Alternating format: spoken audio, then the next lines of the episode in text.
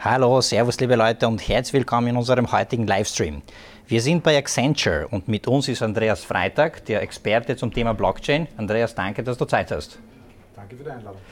Wir haben gemeinsam ähm, entschieden, eine Serie zu machen zum Thema Blockchain. Und zwar jenseits vom Hype wirklich äh, zum Thema Blockchain, Anwendungsfälle, Relevanz für die Gesellschaft, reale Use Cases keine große Kryptogeschichten ähm, und vielleicht, Andreas, einleitend ganz kurz von deiner Seite, was ist dein, deine treibende Kraft dazu? Was willst du mit dieser Serie auch selber bewirken und, und erzählen? Also ich glaube, einen Schritt zurück, ähm, gerade in dieser Blockchain-Szene, jeder hat irgendwo seine Story, wie er zu dem Thema gekommen ist. Ich selbst komme aus dem Waldviertel, aus einem 300-Seelendorf und so ungefähr mit zwölf Jahren war mein großer Jugendtraum zerplatzt, was ich mal beruflich werden wollte. Also ich habe immer so im Kopf gehabt, ich will Arzt werden nur bei Sport am Sonntag, für jene, die das noch kennen, hat es einmal so eine Live-Arthroskopie vom Hans N. gegeben, Skifahrer. Und zu dem Zeitpunkt war dann meine, äh, meine Medizinkarriere quasi beendet. Habe dann klassisch ganz normal Unterstufenrealgymnasium gemacht und dort dann festgestellt, ich weiß noch nicht genau, was ich so tun will in meinem Leben. Ähm, wollte dann äh, Lehre anfangen, habe aber eine neunte Schulstufe ge gebraucht. Äh, mein Vater hat mir überredet, dass ich zum Tag der offenen Tür in die HTL Hollerbrunn gehe. Dort war ich dann auch, bin dort auch fünf Jahre geblieben, habe meine Matura gemacht. Ich muss schon sagen, war sehr lehrreich, weil ich dadurch diese Technologieaffinität ausbauen habe können. Aber nach den fünf Jahren HTL habe ich noch immer nicht gewusst, was ich eigentlich machen will mit meinem Leben. Und was macht dann ein junger, ein junger äh, Mensch mit Matura? Nach der, HTL, äh, nach der, nach der Matura? Der Geht weiter weiß, studieren. Was er machen will. Genau, er studiert weiter. Was macht er? Macht er Technikstudium? Nein, weil da müsste man ja wissen. Macht er Wirtschaft oder Jus? Genau, macht er Wirtschaft. ich habe Jus gemacht und du Wirtschaft. weil in Wirtschaft sagt ja jeder auf der, auf der WU, ich glaube, dort waren es irgendwie so 60 Richtungen, da kann man dann alles machen. Gut, dann war ich fünf Jahre auf der WU, äh, habe das fertig gemacht, aber nach den fünf Jahren wusste ich noch immer nicht genau, was ich machen will. Und was macht dann ein junger Mensch nach einem fertigen Wirtschaftsstudium? Macht er noch Doktorat? Nein, also ich habe mich dann für die Karriere in der äh, Beratung entschieden weil in der Beratung sieht man ja viel. Da kann man ja das Richtige finden. Und so habe ich halt verschiedene Beratungen äh, durchgemacht, angefangen bei Managementberatung, äh, dann IT-Beratung, zwei Jahre auch selbstständig in der Gastro. Und dann bin ich bei der Oracle gelandet, da war ich auch sechs Jahre. Und bei der Oracle war so genau dieser entscheidende Moment. Wir hatten eine Veranstaltung und ich weiß nicht, ob du ihn kennst, dort hat Mark Ellsberg ein Impulsreferat gehalten. Mhm. Also so ein Science-Autor, der Romane schreibt, der immer technische Themen nimmt und daraus einen Roman macht. Zum Beispiel Blackout beschäftigt sich mit Stromausfall in ganz Europa. Und der hat so Dinge wie autonome Organisationen gepitcht. Und ich als, als, als gelernter ITler habe mir gedacht, das ist alles ein Blödsinn, das glaube ich nicht. Und habe mich dann intensiv mit dem Thema auseinandergesetzt. Also zwei, drei Monate wirklich gelesen, selbst Dinge aufgesetzt, ausprobiert. Und ich kann mich ganz genau nur erinnern, es war um die Weihnachtszeit. Meine Freundin ist schon ganz wahnsinnig geworden, weil ich bis um vier in der Früh vor dem äh, Computer gesessen bin. War bei mir so dieser Gänsehautmoment, wo ich gesagt oh verdammt, das ist ja genial, das funktioniert ja wirklich. Was ist genial und was funktioniert wirklich? Die Blockchain-Technologie. Okay. Weil ich habe nicht glauben können, diese Unveränderbarkeit von Daten. Also das war für mich ein Ding, wo ich gesagt habe, das glaube ich nicht. Und dann habe ich kapiert, oh mein Gott, das funktioniert ja wirklich, das ist genial einfach eigentlich. Und dann habe ich mich noch sehr intensiv damit privat äh, beschäftigt und innerhalb von Monaten habe ich da einen Job hingeschmissen und habe einen neuen angefangen, quasi als Blockchain Consultant in Wien. Und so bin ich halt zu dem Thema gekommen. Und ich glaube, die Geschichte erzählt sehr gut, wo quasi mein, mein Herzblut liegt bei dem Thema. Okay. Und hast du dann sofort begonnen, quasi Real Cases äh, zu beraten, zu betreuen oder wie waren die nächsten Schritte? Also nein, ähm, so weit ist man ja noch nicht, dazu werden wir ja kommen. Also als ersten Schritt, ich gehe da immer vierstufig vor, auch bei Kunden. Als erstes kommt einmal das Lernen. Das heißt, man muss einmal weg von, man hat einen Wikipedia-Artikel gelesen, dort einen Artikel gelesen, da ist ein Artikel in einer Tageszeitung, hin wirklich zur Essenz. Das heißt, man muss einmal verstehen, was ist die Technologie, was kann sie und was kann sie nicht und mhm. was gibt es alles. Wenn man das einmal hinter sich gebracht hat, ist nicht so ein langer Weg, dann kann man mal drüber nachdenken, was heißt das eigentlich für mein Geschäft. Das heißt, welche Impact hat das auf bestehende Prozesse oder gibt es komplett neue Services oder Produkte, die ohne die Technologie gar nicht möglich waren. Das heißt, mhm. die Technologie quasi enabelt worden sind. Wenn man das mal hat, ist der nächste Schritt, man schnappt sich quasi den vielversprechendsten Use Case, schneidet den so klein wie möglich und beginnt einmal zu implementieren. aber schon mit dem Ziel, wenn es funktioniert, dass man das dann ausbauen kann Richtung Produktionssystem oder Richtung funktionierender Prozess. Also das sind die Schritte. Und gerade 2016, wie ich begonnen habe, waren wir eigentlich ganz am Anfang in, in Österreich, in Wien. Da war auch nicht, nicht der große Krypto-Hype, der ist ja dann erst begonnen mit, mit dem großen Anstieg für Bitcoin, so über 1000 Dollar. Da hat dann das wirklich erst begonnen, so zum Hype zu werden und auch in Österreich und Wien quasi sehr viele Veranstaltungen waren. Super, und jetzt werden wir heute einmal ähm, uns das anschauen, was dahinter steckt, nämlich Bitcoin, wie alles begann, das erste Use Case auf der Blockchain. Ja. Ich glaube, du wirst uns heute durch eine Präsentation führen, wo wir wirklich die Basics erklären, wie funktioniert diese Technologie, was hat sie für Anwendungsfälle und wir werden Monat für Monat tiefer in das Thema einsteigen, genau. Mythen aufklären, die da rundherum schwirren und wirklich sozusagen eine fundierte, eine fundierte Serie rund um das Thema Blockchain bauen. Ja. Vielleicht steigen wir heute einfach äh, ein. Also mir ist es ein Anliegen, eben das stufenweise aufzubauen. Bitcoin ist nicht nur die einzige Blockchain, aber es ist der Anfang. Darum heute einmal erklärt, was ist Bitcoin. Und dort wir einen Cut machen und in der nächsten Videoserie darauf aufbauen. Super.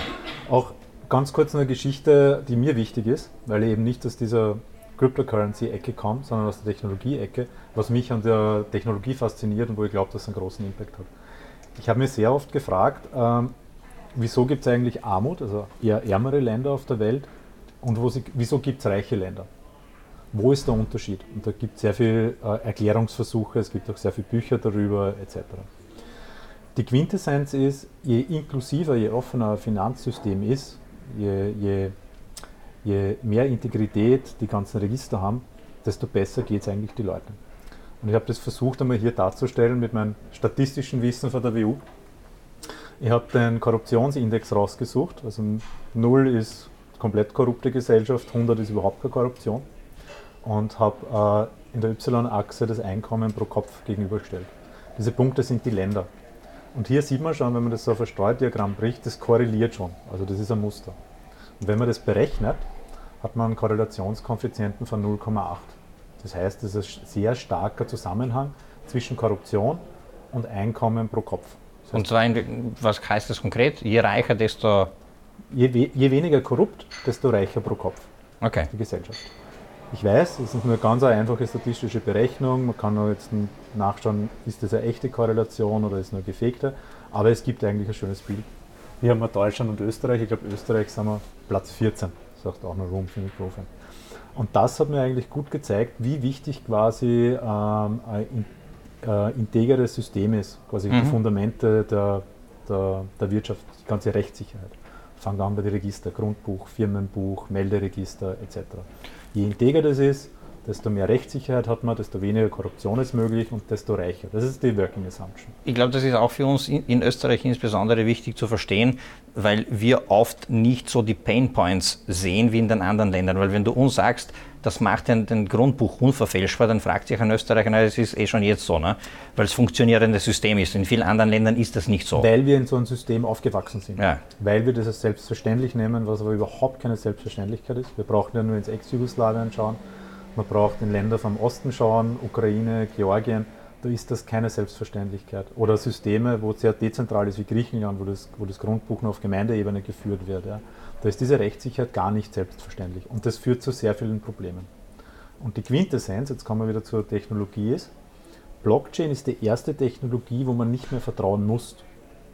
Das heißt, wenn ich solche Register oder wenn ich so Daten, die wichtig sind, auf die Blockchain stelle, dann kann jeder nachschauen.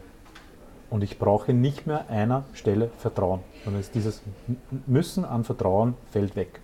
Und das fasziniert mich so an der Technologie. Und darum glaube ich persönlich, dass die Technologie äh, viel schneller Adaption im öffentlichen Bereich finden wird als im Finanzbereich.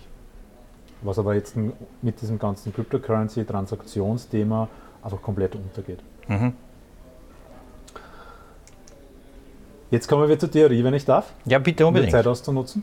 Weil damit man das Ganze, was man auch liest, etc. richtig einschätzen kann, damit man ICOs vielleicht selbst bewerten kann, etc., ist es einfach wichtig, dass man die Grundlagen versteht.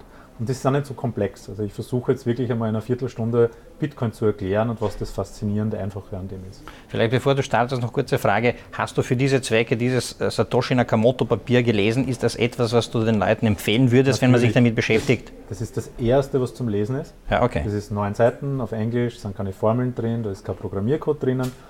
Mit ein bisschen Googeln nebenbei und Wikipedia kann man das schon verstehen. Auch ein Nicht-Techniker quasi? Auch ein Nicht-Techniker. Okay. Wenn man es will, ja. Und das ist quasi das erste Papier, bevor man irgendein Artikel ist, dass man das liest, weil das ist quasi das erste Dokument, das es zu dem Thema gibt. Cool. Eine Sache, die mir auch äh, ganz wichtig ist, Blockchain ist eine Technologie und Bitcoin, ICOs ist Cryptocurrency. Das ist nicht das Gleiche. Man findet es immer weniger und man findet es immer noch in Artikeln, dass Leute Blockchain und Bitcoin quasi eins zu eins verwenden. Das ist es nicht. Blockchain ist viel mehr als eine Technologie. Bitcoin ist eine Anwendung der Technologie, wie es oft beschrieben wird. Die erste Anwendung, ne? Und ich habe dann noch ein Slide, so ein bisschen nach dem ähm, Highlander-Prinzip. Es gibt auch nicht die eine Blockchain und die ist Bitcoin. Das Umfeld, das Ökosystem ist eigentlich jetzt schon, obwohl es so junge Technologie ist, riesig. Das Bild ist wirklich jetzt nur zum Darstellen, wie komplex es schon ist. Es gibt so Designprinzipien, die eine Blockchain haben sollte dezentral, verteilt, unveränderbar, offen, das heißt Open Source, Peer-to-Peer. Und auf Basis von diesen Prinzipien gibt es Implementierungen, nenne ich sie jetzt einmal. Bitcoin war die erste, Ethereum, und da gibt es da Dutzende, wenn nicht schon hunderte andere Implementierungen. Das kann man sich so vorstellen, ist, ich habe einen Computer, damit ich ihn benutzen kann, brauche ein Betriebssystem und dafür gibt es einige schon, einige Blockchains. Damit man die eben benutzen kann, diese Software, muss man sie installieren, also man muss eine Instanz aufsetzen. Die berühmteste und erste Instanz ist Bitcoin, aber auch von Bitcoin gibt es schon sehr viele Instanzen wie Bitcoin Cash, äh, Litecoin ist eine Abwandlung von Bitcoin und, und, und. Ethereum ist hier noch zu wählen und da gibt es auch verschiedene schon äh, Derivate, die da existieren. Angeblich gibt es jetzt schon über 2000 Cryptocurrency. Abwandlung von einer Blockchain heißt, man nimmt den Code und baut es weiter aus. Es gibt zwei Möglichkeiten. Wir können sagen, wir machen jetzt eine Tejan-Token oder Cryptocurrency sagen wir, nehmen die Bitcoin-Codebase dazu und setzen unsere eigene von null weg Cryptocurrency auf. Man kann aber auch sagen, äh, ich nehme Bitcoin und mache sozusagen einen Hardfork und gehe in ein eigenes Netzwerk. Das ist vorigen Sommer mit Bitcoin und Bitcoin Cash passiert. Die haben die gleiche Vergangenheit, aber in einem Punkt gehen sie einfach aufeinander, während zu zwei Netzwerken. Und ab dem Zeitpunkt sind das zwei getrennte, eigenständige Blockchains. Genau. Die miteinander nichts mehr zu tun haben. Ja. Okay. Äh, oben noch erwähnt, es gibt eine Unterscheidung zwischen Public und Permissioned.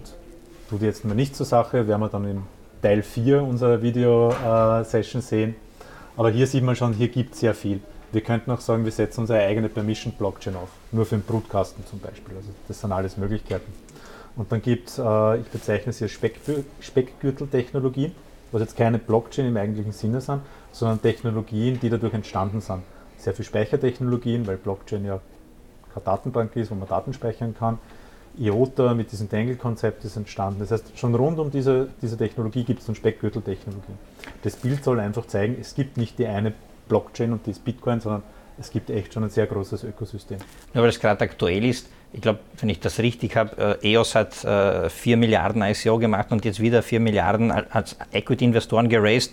Würde sich auch da irgendwo einordnen bei dir in diese Skizze? EOS muss man schauen, wie das rauskommt. Also das würde eher so bei Ripple sein, weil was ich verstanden habe, hat EOS auch äh, Validator Nodes, was nicht jeder kann. Also das ist auch so irgendwie so Permissioned Public irgendwo so in der Nähe von Ripple. Aber gerade bei EOS auch muss man schauen, was kommt denn da eigentlich raus, wie ist das verwendbar, kommt da was Brauchbares raus. Also das kann jetzt noch keiner sagen. Mhm. Und diese jede weitere Blockchain hat den Anspruch, besser zu sein, als die bisherige Probleme zu lösen, die die bisherige hatte, oder ist das jetzt naiv gefragt? Ja, in den okay. Marketing Papers sagt es natürlich je, jede Woche ein neues Announcement, ICO, wir sind das neue, bessere Ethereum. Ähm, aber bis jetzt ist da im Public-Bereich noch nichts Besseres rausgekommen, muss man sagen. Also das ist, das sind die Claims, sage ich mal, die Marketing-Claims. Okay. Gut. Gehen wir zurück. Wo hat alles gestartet? Bitcoin. Und noch einen Schritt zurück. 1990 äh, war so die Geburtsstunde vom Internet. Da hat der Sir Bernard-Lee am CERN quasi den ersten Webserver mit einem TCP/IP-Protokoll oder Vorgängerprotokoll äh, ans Netz gebracht. Und dieses Internet of Information, wie der Titel schon gesagt, ist super, wenn es um Informationen geht. Das heißt, man kann Informationen verschwenden. Nur das Problem ist, wenn ich zum Beispiel eine Information verschicke per E-Mail, die 100 Dollar darstellt, dann kann ich die Information dir schicken und kann an euren Brutkastenverteiler die gleiche Information verschicken und kann sie duplizieren. Das heißt, ich kann sie nicht unverwechselbar machen. Und das nennt man in der Kryptographie auch das Double Spending Problem. Das heißt, wenn man dieses Double Spending Problem hat, hat man bis vor Bitcoin immer einen Mittelsmann braucht. Das heißt, ich kann nicht einfach so 100 Dollar in einer E-Mail verschicken, sondern ich habe eine Bank, die die Konten führt und einfach schaut von einem Konto weg auf das andere Konto drauf, damit es eben nicht zweimal ausgegeben werden kann. Und die Kryptografen haben eigentlich schon immer, schon vor 2008, an so einem Protokoll gearbeitet oder Versuche gemacht, wie sie das lösen können ohne den Mittelsmann, das heißt mit einem technischen Protokoll. Und das ist zum ersten Mal 2008 quasi released worden mit diesem White Paper. Da hat es das Papier gegeben, das in die Öffentlichkeit äh, äh, gekommen ist, wo man nicht weiß, wer das ist. Das gehört auch zum Mythos. Satoshi Nakamoto Paper. Genau, Satoshi Nakamoto. Keiner weiß, ob Satoshi eine Person ist oder eine Gruppe von Personen. Nur im Jänner 2009 ist der erste Bitcoin-Node quasi online gegangen. Und das war eine Handvoll Kryptografen, die das einfach hobbymäßig einmal probiert haben, ob das funktioniert. Die haben sie über Foren austauscht, haben quasi gekämpft um jeden, der so einen Node auch daheim aufgedreht hat. Das heißt, da hat man sehr schnell einmal ein paar tausend Bitcoin daheim am PC, wenn er über Nacht gelaufen ist, äh, meinen können. Aber es hat ja keiner gewusst, wo das rauskommt. Ja. Das war wieder ein Versuch von vielen. Und wie wir heute wissen, dieser Versuch ist aufgegangen. Also man hat damit quasi dieses Double Spending Problem gelöst. Kurzer Versuch, äh, eine Blockchain einmal zu definieren, weil es gibt sehr viele Definitionen und das ist halt meine. Eine Blockchain ist eine geteilte, duplizierte, synchronisierte Transaktionsliste im eigentlichen Sinn. Es ist keine Datenbank. Man könnte sagen, es ist eine eigene Art von Datenbank. Man kann es aber nicht vergleichen mit herkömmlichen NoSQL oder SQL-Datenbanken. Es hat äh, beliebig viele Schreiber und Lesende, das heißt, das ist offen, jeder kann mitmachen. Was in der Transaktionsliste geschrieben wird, legt jetzt kein Mittelsmann fest, sondern es legt das Protokoll fest. Und was mich so stutzig gemacht hat, war diese Unveränderbarkeit. Also wie kann man diese Unveränderbarkeit erreichen? Und das ist eigentlich das Geniale an dem ganzen Ding. Ich habe mich immer gefragt, ja, ist das Magie oder wie funktioniert das? Und wir versuchen das jetzt dir in fünf Minuten zu erklären oder zumindest die Chance geben, äh, eine Erklärung abzugeben, damit man es versteht. Ich habe Monate dazu gebraucht, bis ich es kapiert habe. Public Key Kryptographie stellt sicher, wie man äh, Transaktionen validiert, dass sie echt sind. Das ist das gleiche wie die Handysignatur. Das heißt, du hast einen Private Key, mit dem kannst du Nachrichten signieren und jeder andere kann kontrollieren, ob diese Nachricht wirklich von dir ist, mhm. ohne dass er deinen Private Key kennt. Und die zweite Funktion, kryptografische Funktion, die sehr wichtig ist jetzt in der Erklärung, ist die Hash-Funktion. Kennst du Hash-Funktion? Ja, aber ich bin gespannt auf deine Erklärung. Die Hash-Funktion ist eigentlich ganz einfach.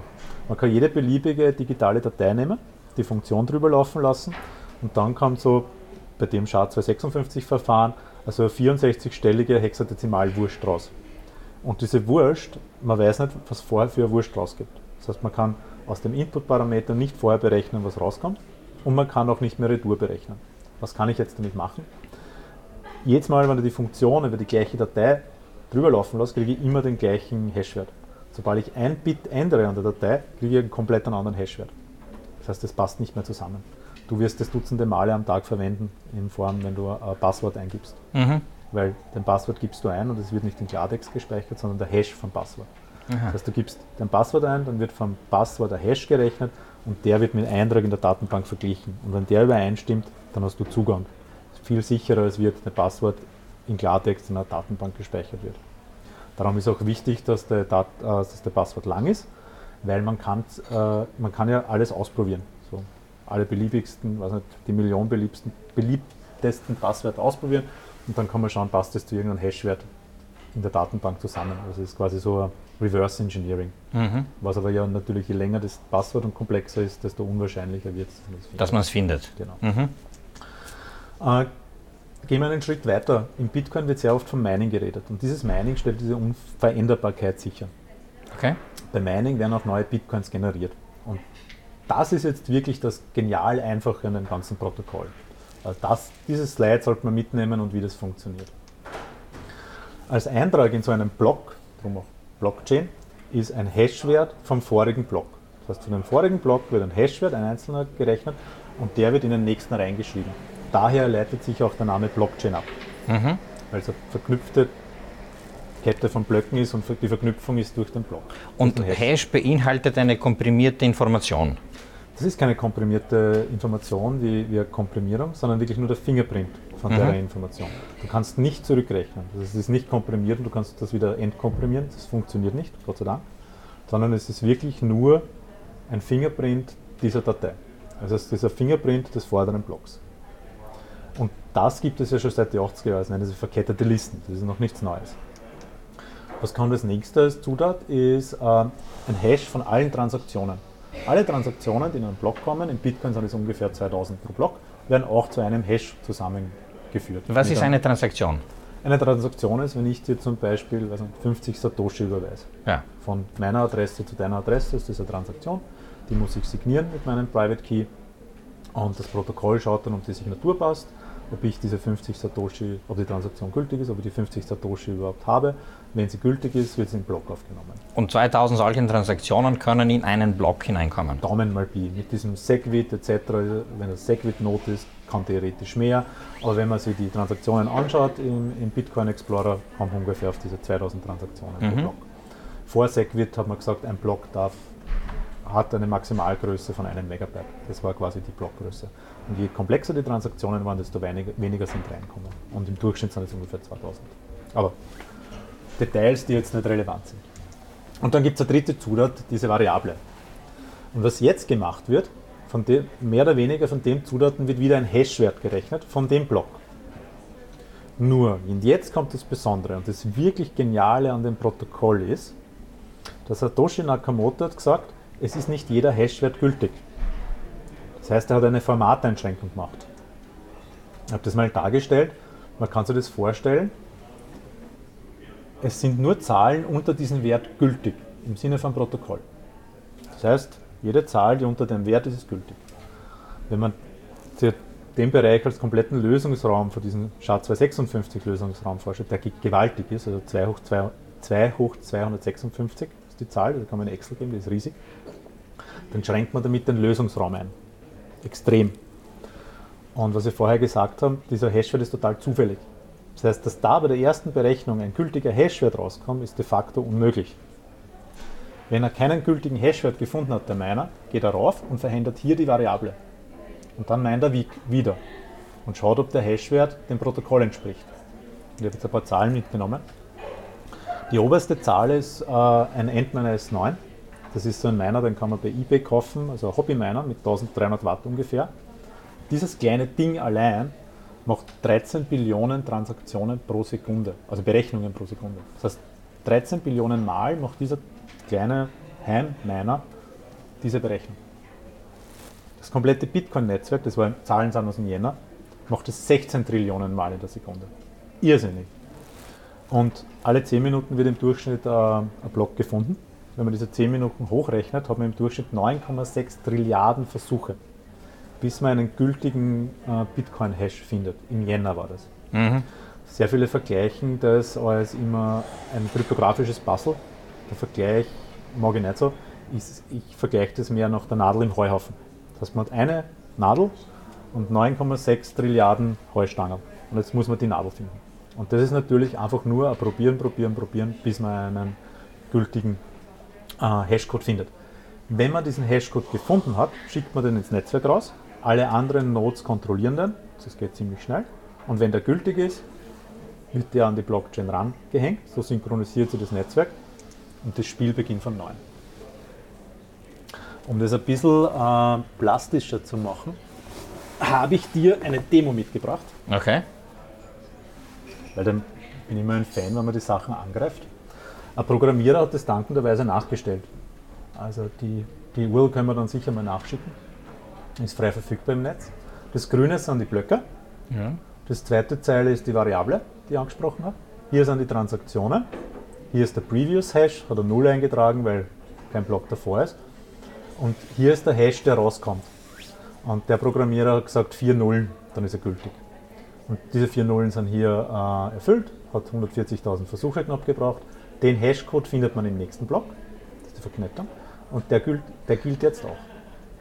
Wenn man jetzt was fälschen wollen würde, zum Beispiel die Charlotte will nicht der Elisabeth so viel überweisen und die Transaktion löschen, sieht man schon, was passiert. Mit jeder Stelle, die ich weglösche, ändert sich der Hashcode unten. Mhm. Und ist im Sinne von Protokoll nicht mehr gültig, weil er nur die vier Nullen hat, ist verknüpft zum nächsten, der kollabiert auch und so weiter und so weiter. Das heißt, wenn man das als neue Wahrheit in Bitcoin präsentieren wird, wird das jeder ignorieren, weil das nicht dem Protokoll entspricht. Würde man das jetzt fälschen wollen würden, konjunktiv, dann müsste man das nachrechnen. Das heißt, man müsste wieder einen gültigen Hashcode finden. Es waren noch 32.000 Versuchen mit den neuen Input-Parametern. Der ist wieder verknüpft zum nächsten. Hier müsste man wieder nachrechnen und so weiter und so weiter. Und man müsste die längste Kette überholen, damit man zur, zur neuen Wahrheit wird. Das ist aber im Bitcoin-Protokoll nie passiert. Okay. Und ähm, sehr viele sagen, ist ja. Ist quasi ein Ding der Unmöglichkeit. Würde so nicht sagen, äh, dass so unmöglich ist, weil wenn man äh, kryptografische Verfahren des SHA-256-Verfahren beeinflussen könnte, wenn da irgendwer draufkommt, dann kann man das natürlich machen, weil man, dann braucht man nicht mehr einfach Brute Force nachrechnen, sondern könnte man es nachrechnen. Aber das ist noch nicht passiert.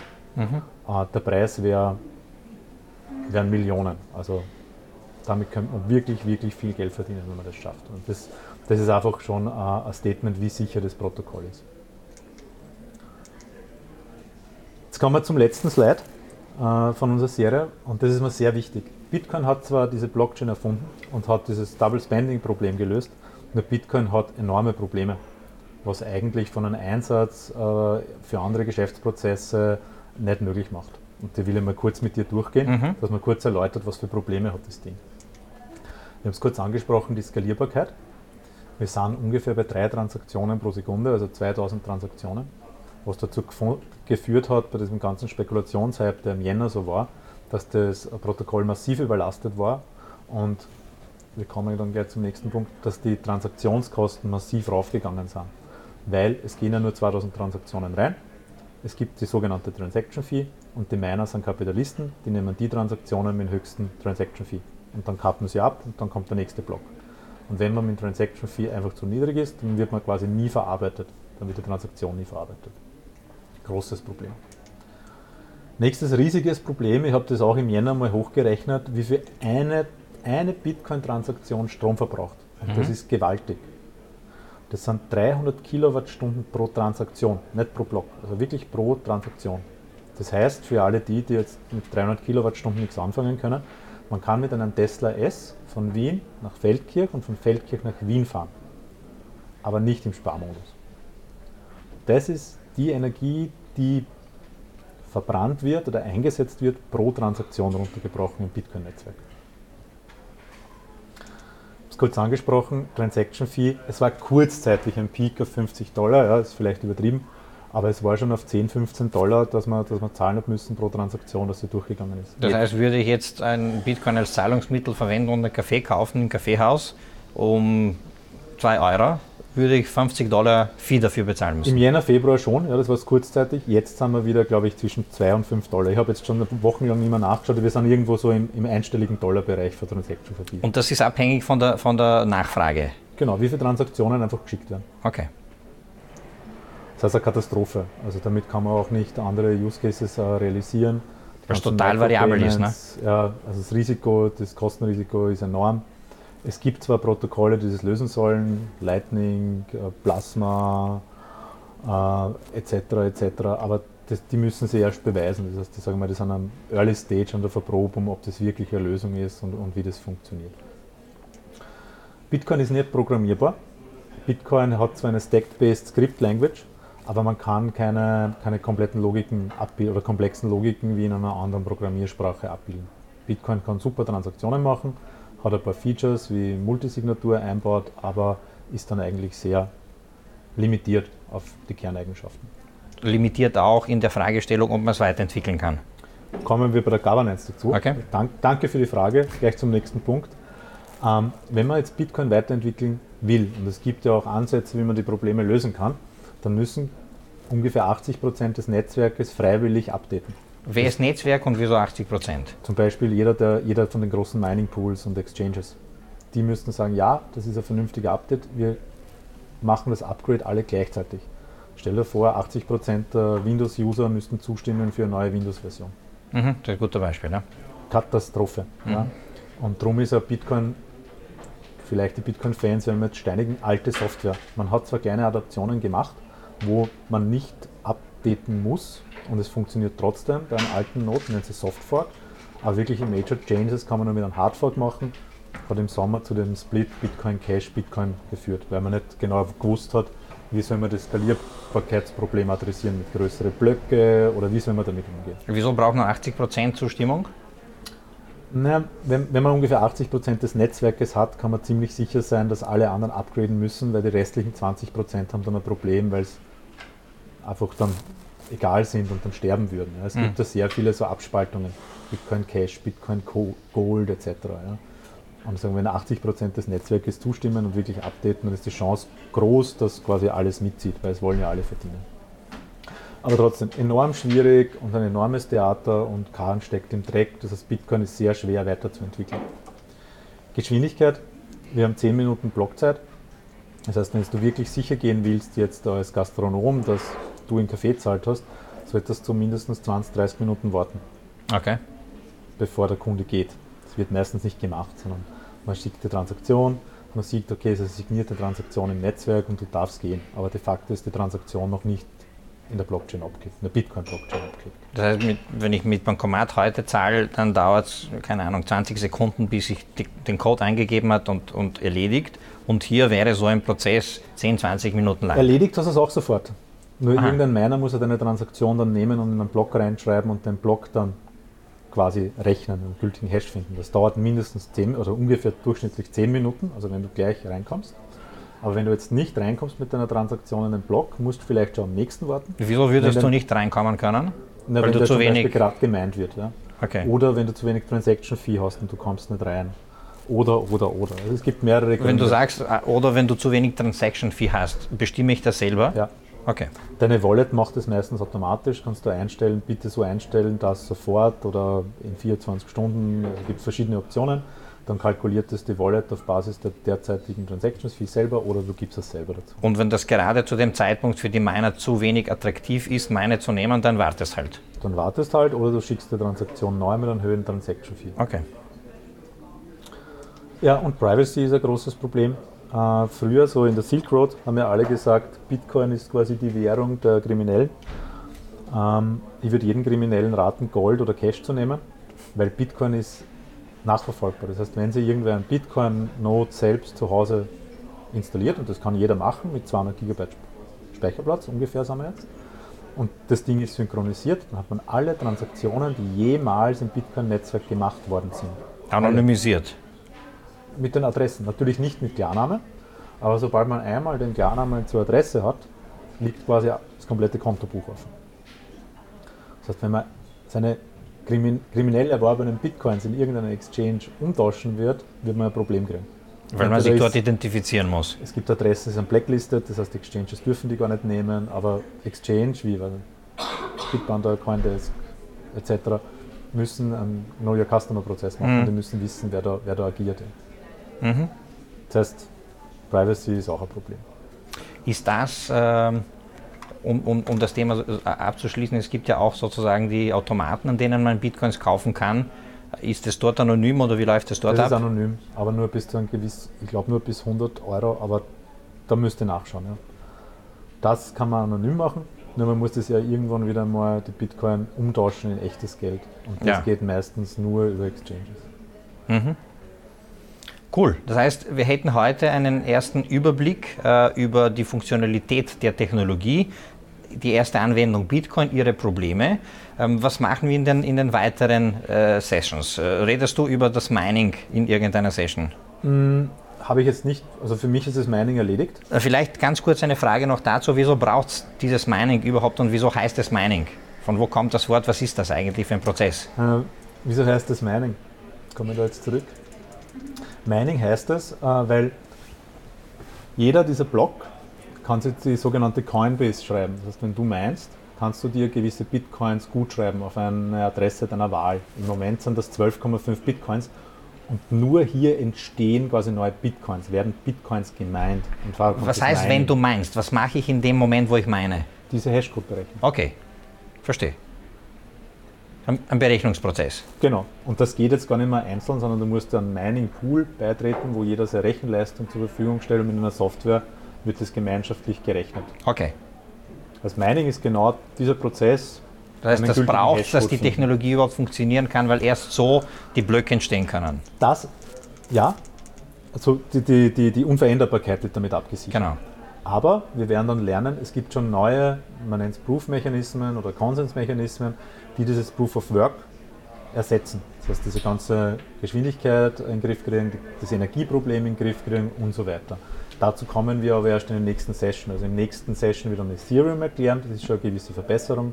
Und dann werden wir dann langsam zu den zu die Permissioned und Private Blockchains äh, gehen, die komplett andere Mechanismen verwenden können und diese Probleme von Bitcoin quasi in den Griff kriegen. Aber Mining kann man dann äh, zusammenfassend sagen, ist, war, war, das erste Tool, um diese Unverfälschbarkeit sicherzustellen. Ist der kryptografische Prozess, um diese Unverfälschbarkeit sicherzustellen. Ja. Vielleicht auch das noch ganz kurz abschließend. Was ist Kryptographie? Wer sind Kryptografen? Du hast einleitend gesagt, Kryptografen wollten das, wollten das. Äh, kann man das leicht schnell in einem Satz erklären? Also Kryptografen sind Leute, die sich mit Verschlüsselungen äh, beschäftigen. Okay. So, gerade diese Enigma vom Zweiten Weltkrieg etc. Also alle, die sich mit Verschlüsselungen und solchen Verfahren sind Kryptografen. Mhm. Und äh, ein Kryptograph zum Beispiel beschäftigt sich meistens nur mit einer Funktion, ja, mit was nicht, SHA-256 sein Leben lang, weil es so komplex ist etc. Es ist auch kein, kein Feld, wo ein Kryptograph alles kann. Das heißt, da gibt es schon Spezialisten für ganz ausgewählte Funktionen. Und mit Bitcoin oder Blockchain ist auch keine kryptografische Funktion neu erfunden worden. Also man kann sich das wie ein Kochrezept vorstellen. Mhm. Und da sind einfach Zutaten reingeschmissen worden. Und die Zutaten sind die kryptografischen Funktionen. Es ist keine einzige kryptografische Funktion mit Bitcoin oder Blockchain neu erfunden worden, sondern einfach richtig zusammengesetzt, dass genau das Protokoll rauskommt. Das, was die Kryptografen eine lange, lange Zeit gesucht haben, kann man das so sagen? Genau, ja. Okay, na sehr cool. Gibt es von deiner Seite noch was zu dem ersten Teil?